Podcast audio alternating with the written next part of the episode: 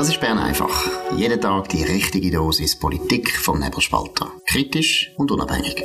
Der Podcast wird gesponsert von Swiss Life, ihrer Partnerin für ein selbstbestimmtes Leben. Das ist die Ausgabe vom 5. April 2023. Dominik Feusi und Markus Somm. Ja, das grosse Thema, auch in der Schweiz. Obwohl wir weit, weit davon weg sind, ist natürlich Donald Trump. Donald Trump ist gestern in New York vor Gericht gegangen und äh, hat jetzt da sich müssen die Anklage anhören. Dominik, was sind da die wichtigsten Einzelheiten? Ja, es ist jetzt klar, was man ihm zu Last leitet. Das ist das Fälschen von Geschäftsunterlagen in insgesamt 34 Fällen. Äh, der Donald Trump hat für not guilty, nicht schuldig, ähm, plädiert. Äh, es geht da dabei um Schwiegegeldzahlungen an eine Pornodarstellerin äh, im Präsidentenwahlkampf. Das ist der berühmteste Fall von diesen 34 und auch äh, Zahlungen an eine weitere Frau sind da drin und so weiter.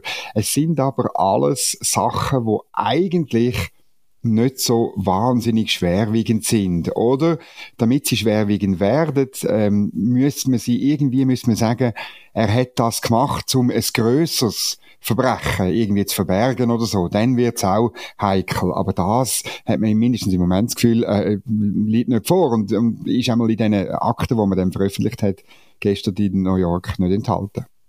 Genau, also nach, nach Meinung den meisten Beobachter, selbst wenn es Demokraten sind, ja, ist die Anklage doch auf relativ tönernen Füßen. Fangt ja schon mal an mit der kleinen, kleinen, ja, ist die Manipulation, oder? Das heisst, vier, in 34 Fällen wird er jetzt angeklagt. Tatsache ist einfach, dass er die 100, ich glaube 130.000 Dollar ist es gewesen, Schwiegegeld an den Pornostar, dass er die einfach in verschiedenen äh, Abstände gezahlt hat, nämlich einfach 34 Mal, wobei genau. der Michael, der Michael Cohen gezahlt hat, sein damaliger Anwalt, wo jetzt der Kronzeug ist von der Anklage.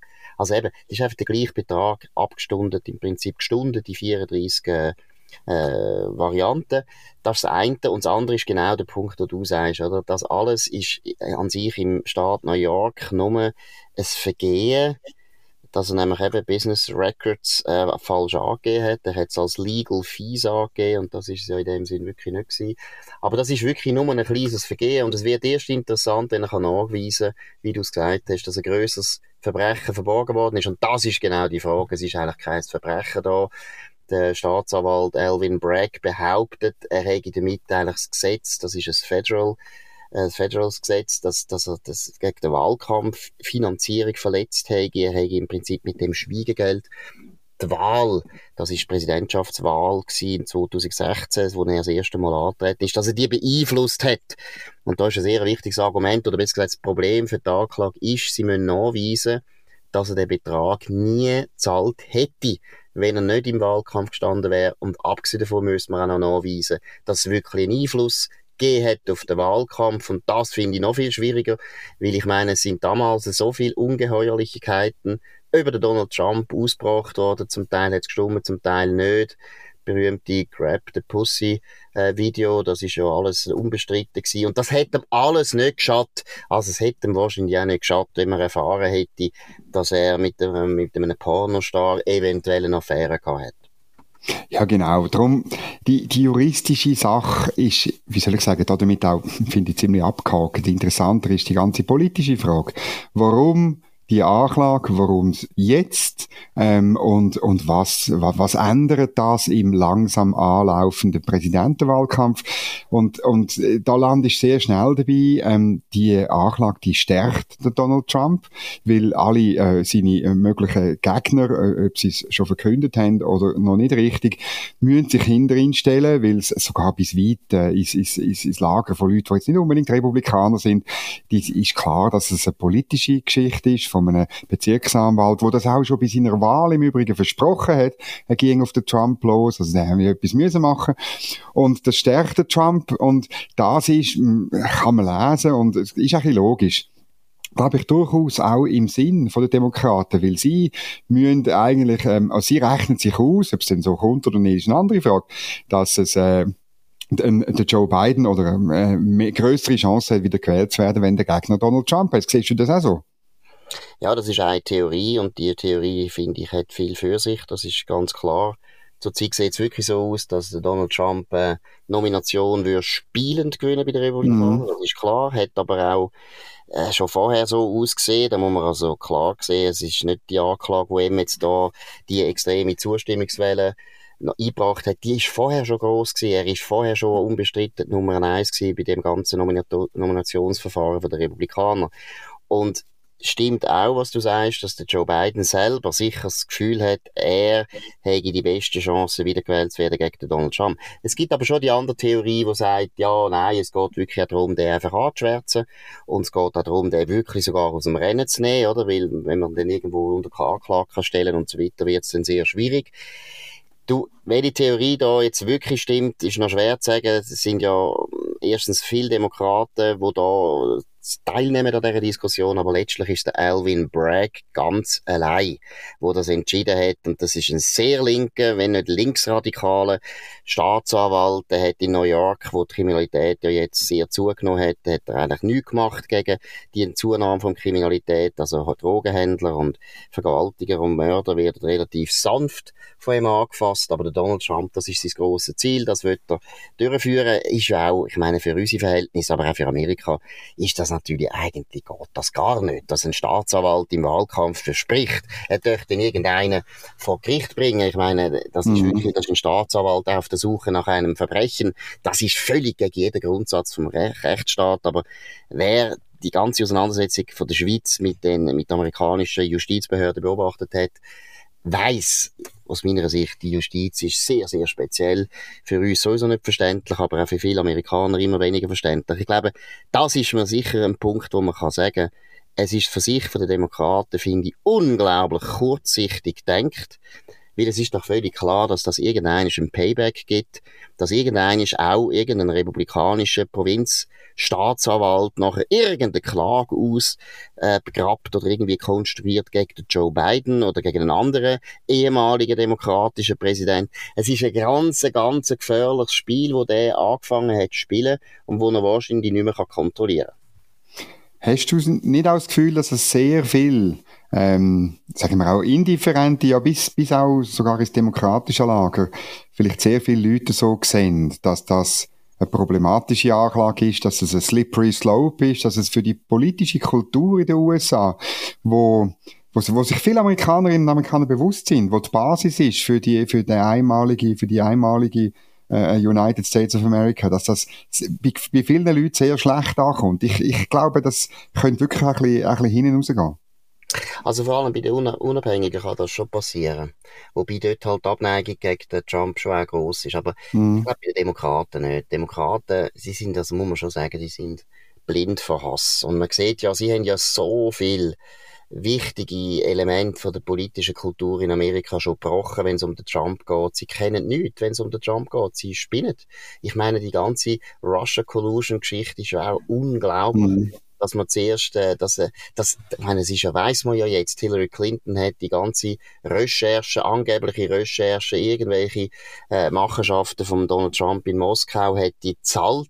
Es hat praktisch einfach nichts gestummen. Es ist ein ehemaliger britischer äh, Spion gsi, der das zusammengeschustert hat, nicht aus eigener Anschauung, nicht eigene Quellen, sondern die meisten Quellen sind wiederum Leute gsi, die selber in Amerika leben, also ganz, ganz ein schwaches Dossier, aber das Dossier hat am Schluss, da muss man jetzt einfach sagen, gelangt dass Geheimdienst, Justizbehörden, nachher sogar die Sonderuntersuchung durch den ehemaligen FBI-Chef Mueller dass man drei Jahre lang so da hat, das wäre wirklich so, dass der Wladimir Putin den Donald Trump praktisch ins Weiße Haus gesetzt hat und das hat ja alles nicht gestummen. Das haben die Demokraten auch schon gemacht. Sie haben schon so viel Tabus gebrochen. Übrigens, das Tabu ist auch etwas, was man in Europa immer vergisst.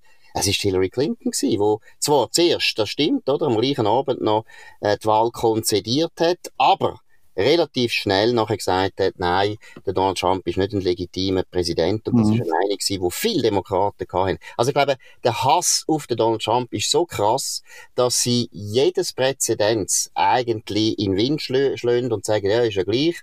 Und sie kommen dann auf die Welt. Ich meine, der Supreme Court ist heute konservativ, hat eine konservative Mehrheit, weil Demokraten, das ist noch nicht im Zusammenhang mit Trump, aber Demokraten haben vor ein paar Jahren den Filibuster abgeschafft, wenn es um die Wahlen geht, in Supreme Court. Das heißt, nein, nicht der Filibuster, sondern die sichere Mehrheit. Man hat früher mhm. 60 Senatoren auf die Seite bringen, damit man hätte können einen Kandidat durchbringen bei dem Supreme Court. Das haben sie abgeschafft und nachher hat es gelangt 51 und das haben jetzt die Republikaner ausgenutzt. Der konservative Supreme Court hätte es sonst gar nicht gegeben. Also ist aus meiner Sicht politisch sehr kurzsichtig. Gleichzeitig muss man sagen, auch beim Joe Biden, sie sind durchgekommen. Sie haben die zweite Wahl gewonnen gegen den Trump und sie denken natürlich jetzt auch, dass das wieder funktioniert.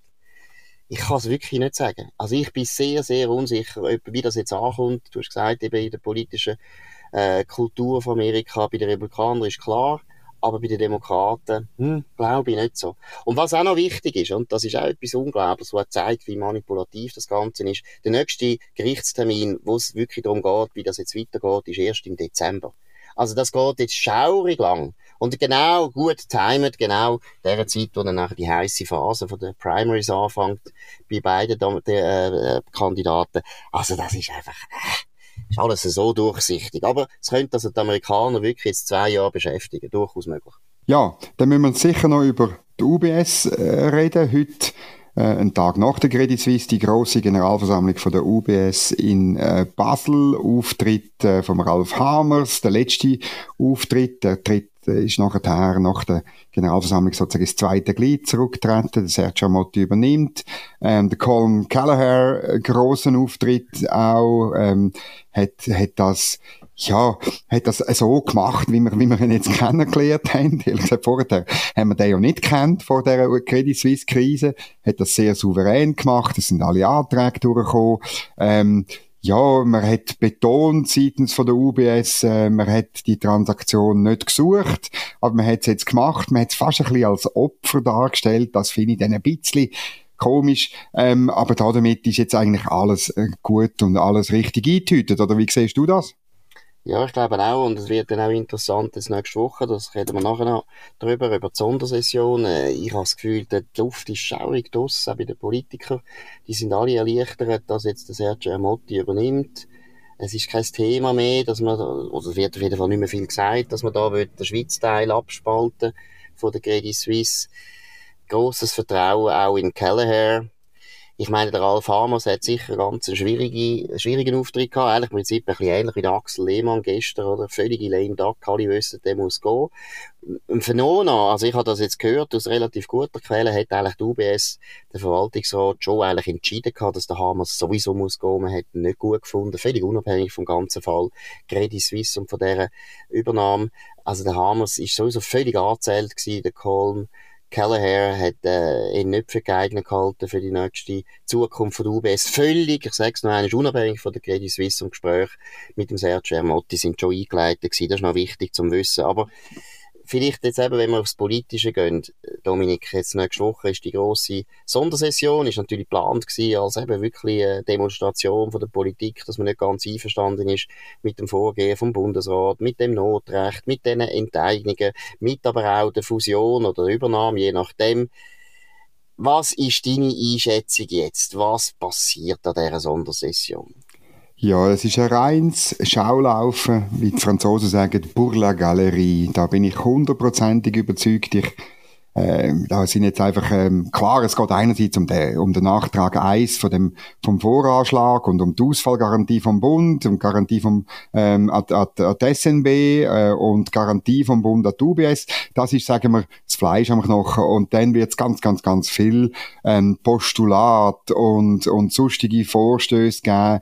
Ähm, der SP ist erzürnt, dass ihre ganz guten, unglaublich wichtigen ähm, Vorstöße, äh, ähm, äh, zwei Motionen von der Priska Birrer-Heimo, ein Postulat von der Birrer-Heimo und eine Interpellation vom Herrn Bondahan aus, aus, aus der Watt, äh, Bendahan, äh, ähm, dass das, dass das äh, nicht behandelt wird, dass das nicht vorgesehen ist, dass man doch ein bisschen äh, zurückhaltend war. Auch eine ganz turbulente äh, Kommissionssitzung von der Wirtschafts- und Abgabenkommission, wo aber am Schluss auch, auch dort, die, die, die, die riesige Debatte, die man geführt hat, hat nur ein paar Kommissionspostulate geboren zum Leidwesen von der SP. Sie will natürlich möglichst viel Wahlkampfpotenzial draus schlagen.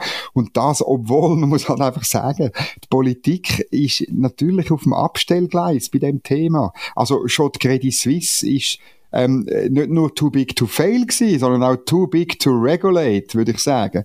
Und ja. ein, wenn es eine Lehre gibt aus, aus, der, aus der Krise, ist es doch, dass äh, die Regulierung nicht funktioniert hat, nicht anwendbar war. Wir haben bei Bern einfach mehrfach darüber geredet. Und jetzt ist klar, es, es rufen alle nach noch mehr Regulierung und noch mehr Kontrollen und so. Und am Schluss ähm, wird auch das, äh, es gibt, es gibt die richtig gute Lösung aber gar nicht glaube auch, es ist eben die Luft draussen, vor allem auch bei der SP, weil, muss man ja auch sagen, ich meine, die Regulierungsfreude äh, oder das Vertrauen, dass das etwas bringt, ist natürlich durchaus erschüttert. Auch wenn die SP das ein bisschen versteckt und sagt, ja, jetzt wollen wir halt noch mehr regulieren, habe ich schon das Gefühl, dass sie irgendwo auch ein bisschen im linken Zeichen spüren, äh, es geht nicht. Irgendwo sind wir da an Grenze gestoßen vom Staat und das wäre ja eine spezielle Einsicht für die SP. Ja, aber das glaube ich nicht, du. Ja, ich bin, ich has, also sie wirken nicht sehr selbstbewusst, ehrlich gesagt, dunkt mich. Es ist jetzt auch ein bisschen ein Jämmerle geworden. Natürlich auch, wie sie keine Mehrheiten sehen ich glaube, das Entscheidende ist schon, dass ich äh, finde, jetzt sowohl die FDP wie die SVP sind ein bisschen ruhiger geworden, was die Frage betrifft von der, von der Abspaltung von der CS Schweiz. Da ist ja wirklich Druck gekommen aus der Wirtschaft. Wir wissen, dass auch wichtige Leute von Wirtschaftsverbänden vorgesprochen haben bei der UBS und haben gesagt, das geht nicht für uns auf die Dauer. Die SVP hat ja schon wenige Tage nach der Ankündigung von der Übernahme ja äh, außerordentliche Fraktionssitzung gemacht und dort haben sie doch gesagt, ganz deutlich, wir wollen jetzt, dass das äh, Too Big to Fail so gemacht wird, dass es nicht mehr passieren kann. Jetzt, da weiss ich nicht, probieren sie das noch einmal, kommen Vorstöße nächste Woche, keine Ahnung.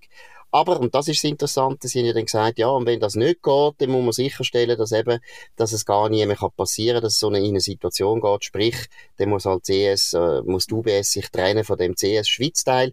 Jetzt hat der Christoph Blocher in einem Interview gesagt am Wochenende, nein, da geben wir jetzt Zeit. Ja, im Prinzip schon, aber wir geben jetzt die UBS ein bisschen Zeit. Auch da ist die Dringlichkeit weg. Wie ist da deine Einschätzung? Ja, ich sehe es ein bisschen anders. Also einerseits muss ich, widerspreche ich dir, was die SP angeht. Also, weißt, es ist denen gleich, ob sie Mehrheiten gewinnen oder nicht. Sie werden eine Stempelnummer ähm, abliefern, um ihre Leute mobilisieren und, ja. und, und Leute, die indifferent sind, klar zu machen, wir sind die Einzigen, die für eine harte Regulierung vom Finanzplatz sind und die Bürgerlichen sind es nicht, obwohl sie es nach der Credit Suisse-Krise versprochen haben. Und dann gibt es noch eine zweite Geschichte, so ein bisschen, ähm, äh, bei der SVP gibt es durchaus Leute, die sagen, hey, äh, und, und das ist ein Stück weit sogar zu Recht. Die, die neue UBS, die ist derart riesig groß. Die ist äh, nicht nur too big to fail und too big to regulate. Die ist auch, die, wenn die einen, einen Banker ähm, äh, hat am Hals, dass äh, Tausende von Kunden Milliarden von, von Geldern abziehen, das geht irgendwann dann einfach, ist einfach zu gross auch für, für die SNB, für das Land, für die Schweiz. Und ähm, das ist eine Geschichte vom Tagesanzeiger, dass in der Wirtschaftskommission äh, nur knapp äh, ein Antrag äh, gescheitert ist von Thomas Aschi, wo hat wollen, äh, so too big to fail Banken letztlich verbieten. Und er ist eigentlich durchgekommen in der Kommission, schreiben, schreiben die Journalisten von Tamedia. Und dann hat es einen Rückkommensantrag gegeben und dann hat die SP nicht zugestimmt. Und so haben wir es dann sozusagen verhindert. Also, die SP, das ist eine lustige Geschichte. Die, die SP hat sozusagen dafür gesorgt, dass es weiterhin too big to fail, to fail Banken gibt in der Schweiz, mindestens in der Wirtschaftskommission. Aber über das wird man nächste Woche wieder reden. Genau, und dann sehen wir, wie die SVP verha sich verhalten, weil eben, noch eines, ich finde, also, du hast wahrscheinlich recht bei der SP, das stimmt, die sind da, sind da nicht zu erschüttern, die Realität, das ist nicht eine Kernkompetenz von dieser Partei, aber bei der SVP, ja, aber dann hätte der Christoph Blocher jetzt nicht so eigentlich die ganze Dringlichkeit rausgenommen und gesagt, wir geben jetzt mal der UBS ein bisschen Zeit, man weiss auch, mhm. UBS ist natürlich so, so eine Bank, wo, wo gerade dem Christoph Blocher immer viel näher gestanden ist, obwohl er seinerzeit aus dem SBG-Verwaltungsrat rausgerührt worden ist. Aber Christoph Blocher hat ein gutes Verhältnis gehabt zum Axel Weber, ein gutes Verhältnis gehabt auch zum Sergio Ermotti, hat er natürlich immer noch. Äh, also von dem her, ja, ich habe das Gefühl, man muss schauen, ob die SVP jetzt da mitmacht oder nicht, weil letztlich die SP und die SVP könnten natürlich etwas bewegen. Vor allem, wenn äh, der Thierry Burkhardt eigentlich auf dem bleibt, was er ja auch gefordert hat. Er hat ja auch gefordert, die Abspaltung von der, von der, vom Schweizer Teil, von der CS. Was ist bei der FDP los? Was ist da zu erwarten? Ja, ich bin nicht ganz sicher, ob das dann, also da, da laufen noch Gespräche, äh, sagt man mir. Ich weiß auch, dass äh, eigentlich alle, ähm, mindestens die bürgerlichen Parteipräsidenten bei der UBS äh, ein Treffen hatten ähm, mit, mit dem Lukas Gähwiler und, und besprochen haben, was da soll gehen. Und bei der FDP ähm, ist man sich, glaube ich, noch nicht ganz sicher, wie man agieren will. Weil wir haben natürlich Angst, oder? Äh, die, die Szene in der Arena ist ein bisschen eingefahren, oder? Wo Matthäa Meyer sagt, so, Thierry Burkhardt, gibst mir auf die Hand, dass ihr äh, für ein Boni-Verbot sind. Und das ist natürlich klar, das, man kann nicht für ein Boni-Verbot sein. Das ist ja etwas Dummes. Man muss können Leute äh, belohnen, wenn sie gut sind. Und das Boni-Verbot ist völlig, völlig das ist ja nicht, ist ja nicht das Problem von der Credit Suisse gewesen, ähm, dass man gute Leute belohnt haben. Das ist ja ein Bankrun gewesen, das ist eine Vertrauenskrise gewesen. Aber da, glaube ich, die FDP sucht noch ein bisschen ihre Linie. Ähm, jetzt kommt der Vorschlag von der, von der Jungfreisinnigen auf, aufs Pult. Den finde ich interessant. Die wollen eine Managerinitiative oder Managerverantwortungsinitiative bringen. Es muss noch durch den Kongress von der Jungfreisinnigen. Dort wird man die FINMA stärken, man will äh, Too Big to Fail Regulierung überprüfen und ein vernünftiges Boni-System schaffen und dass die Verantwortlichen eben können in die Pflicht genommen werden. Also dass zum Beispiel man kann ähm, äh, äh Boni, äh, Boni zurückfordern, wenn eine Bank muss gerettet werden durch den Staat. Genau. Und jetzt, bevor ihr einschlaft, tun wir euch empfehlen jetzt auch wieder mal an Schlaf zu denken. Nicht einschlafen, sondern gut hören. Es gibt einen interessanten Ratschlag, was Schlafen betrifft. Der Powernap wird Ihnen präsentiert von Schlafvoll. Schlafvoll ist das Schweizer Bettenfachgeschäft mit den besten Preisen. Eine Beratung in einer der elf Schlafvoll-Filialen lohnt sich auf jeden Fall. Mehr Infos auf schlafvoll.ch. Ja, wir sind wieder da. Ich hoffe, niemand ist eingeschlafen und weiß jetzt, wie er muss schlafen. Ja, es gibt natürlich noch Bundesrat heute. Äh, haben wir jetzt äh, bis jetzt noch gar nicht darüber geredet, weil der Bundesrat ist offensichtlich auch schon ein bisschen in einer Osterstimmung. Es ist nicht sehr viel rausgekommen, aber ein paar Sachen sind gleich interessant. Dominik, was müssen wir wissen? Ja, ich finde, ähm, es hat keine Medienkonferenz gegeben, aber die Medienmitteilung, die mich auch ein bisschen ähm, bewegt oder zum Denken anregt. Große Kommunikationsplattformen, Bundesrat strebt Regulierung an. Und das ist ja klar, man meint es immer gut. Ähm, äh, es fängt dann so an, die Schweizer Bevölkerung soll gegenüber großen Kommunikationsplattformen wie zum Beispiel Google, Facebook, YouTube und Twitter mehr Rechte erhalten und von diesen Transparenz einfordern können. Äh, es ist ja niemand gegen mehr Recht, es ist niemand gegen mehr Transparenz. Man liest dann, ähm, es ist noch relativ unbestimmt, äh, es, äh, die, die Plattformen sollen einfach eine Kontaktstelle haben und einen Rechtsvertreter in der Schweiz benennen. Da freuen sich sicher ein paar Anwaltskanzleien, die das dann äh, für sehr viel Geld äh, dürfen machen und wenn jemand äh, gelöscht oder das Konto gesperrt bekommen hat, eben, dann kann er eine Überprüfung verlangen. Ähm, Transparenz betrifft vor allem, wenn Werbung geschaltet wird, muss die gekennzeichnet werden ähm, und Parameter für zielgruppenspezifische Werbung soll man ebenfalls äh, transparent darstellen. Und dann kommt eben der Punkt, wo so ein bisschen ähm, schwierig ist. Ich zitiere, die Nutzenden, Entschuldigung, es ist kein Deutsch, bitte, Bundeskanzlei, fangen da richtig schreiben. Aber ich, ich lese es jetzt halt vor. Die Nutzenden sollen den Plattformen Aufrufe zu Hass, Gewalterstellung oder Drohung auf einfache Weise melden können. Die Plattformen müssen die Meldungen prüfen und die Nutzenden über das Ergebnis informieren. So weit, so harmlos. Ähm, die Frage ist, ob das so ein, bisschen ein slippery slope ist, wo du am Schluss in der Zensur landest. Also erstens das ist ja völlig klar, da geht in die Richtung Zensur, aber es ist ja auch wieder ein unglaublicher Regulierungswahnsinn. Also das wird bei diesen Firmen einen unglaublichen Aufwand auslösen. Wir müssen wieder Tausende von polnischen und tschechischen Studenten einstellen, die dann nachher das Zeug überprüfen müssen. Also es ist hilflos. Es ist natürlich äh, kommt sicher die Vorlage von der EU, das schmeckt nach EU wie bis am Bach runter. Und bei diesen EU-Regulierungen, was Google und Facebook und Konsorten betrifft, da gibt's ja wie zwei Sachen. Das eine ist, meiner Meinung nach, die organisierte Hilflosigkeit. Ich meine, ihr alle wisst auch, wie das ist, wenn man jetzt geht googlen, dann kommt immer ab und zu zuerst noch die blöde Meldung, ja, sind Sie verstanden, dass wir Cookies nehmen und praktisch alle Leute, ich würde sagen 99,9% der Leute, ja regt das auf und sie machen Klick, ja, natürlich, ihr Arschlöcher. Es bringt überhaupt nichts, die Regulierung und der, der, der, der, der, das Window, das da aufgeht, bringt gar nichts. Also, die Regulierung ist harmlos, hilflos, dumm, aber das Zweite, was ich glaube, spielt immer eine Rolle bei der EU, es geht auch um Industriepolitik. Man hasst natürlich Silicon Valley in Brüssel, weil es immer ein bisschen Symbol dafür ist, dass die Europäer, die europäische Industrie völlig abgehängt worden ist vom Silicon Valley, was digital äh, Plattformen, digital äh, Industrie betrifft. Es gibt in Europa nur ganz wenige Unternehmen, wo das auch geschafft haben letztlich ist es wirklich Tragödie. Ich meine, anstatt dass die Europäer mal würden überlegen, wieso haben wir kein Silicon Valley? Woran liegt es denn, dass die gescheitsten und talentiertesten Leute von der ganzen Welt, aus Italien, aus Indien, aus der Schweiz, aus Israel, aus Japan, aus Korea, dass die alle auf Kalifornien gehen und nicht zum Beispiel auf Sachsen? Warum nicht auf Sachsen? Sie müssen doch an dem nachdenken und überlegen, müssen wir nicht einfach irgendwie Bedingungen für Unternehmer Bedingungen für Wirtschaft, Bedingungen für Startups, Bedingungen für Innovation, Bedingungen für Technologien, die noch niemand kennt, müssten wir nicht die verbessern. Und dann hätten wir auch eine gute Konkurrenz. Aber sie machen genau das Gegenteil. Sie tun noch mehr regulieren, sie machen es noch mühsamer, sie machen es so mühsam, dass sicher nichts mehr Neues entsteht in Europa. Und wir dumme Schweizer, wir super dumme Schweizer, die zwar Pressemitteilungen können verfassen, die auch niemand mehr versteht, wir machen das mit. Ist eine Tragödie, man sollte das alles ablehnen, aber da kommt einfach eine kurze Pressemitteilung und niemand beachtet es.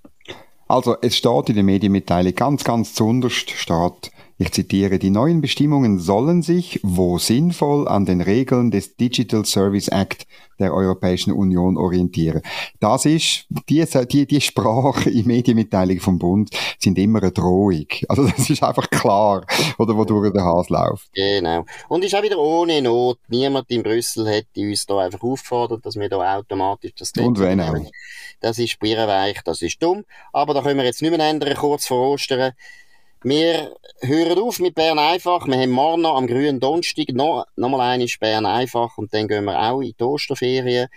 Äh, uns abonnieren auf nebelspalter.ch oder auf Spotify oder auf Apple Podcast oder auf dem Podcast, den ihr uns jetzt gerade gefunden habt. Könnt uns euch bewerten, das würde uns freuen. Könnt von uns reden. Ja, wir hören uns morgen wieder auf dem gleichen Kanal zur gleichen Zeit und wir wünschen einen schönen Abend. Das war Bern einfach, gesponsert von Swiss Life, ihrer Partnerin für ein selbstbestimmtes Leben.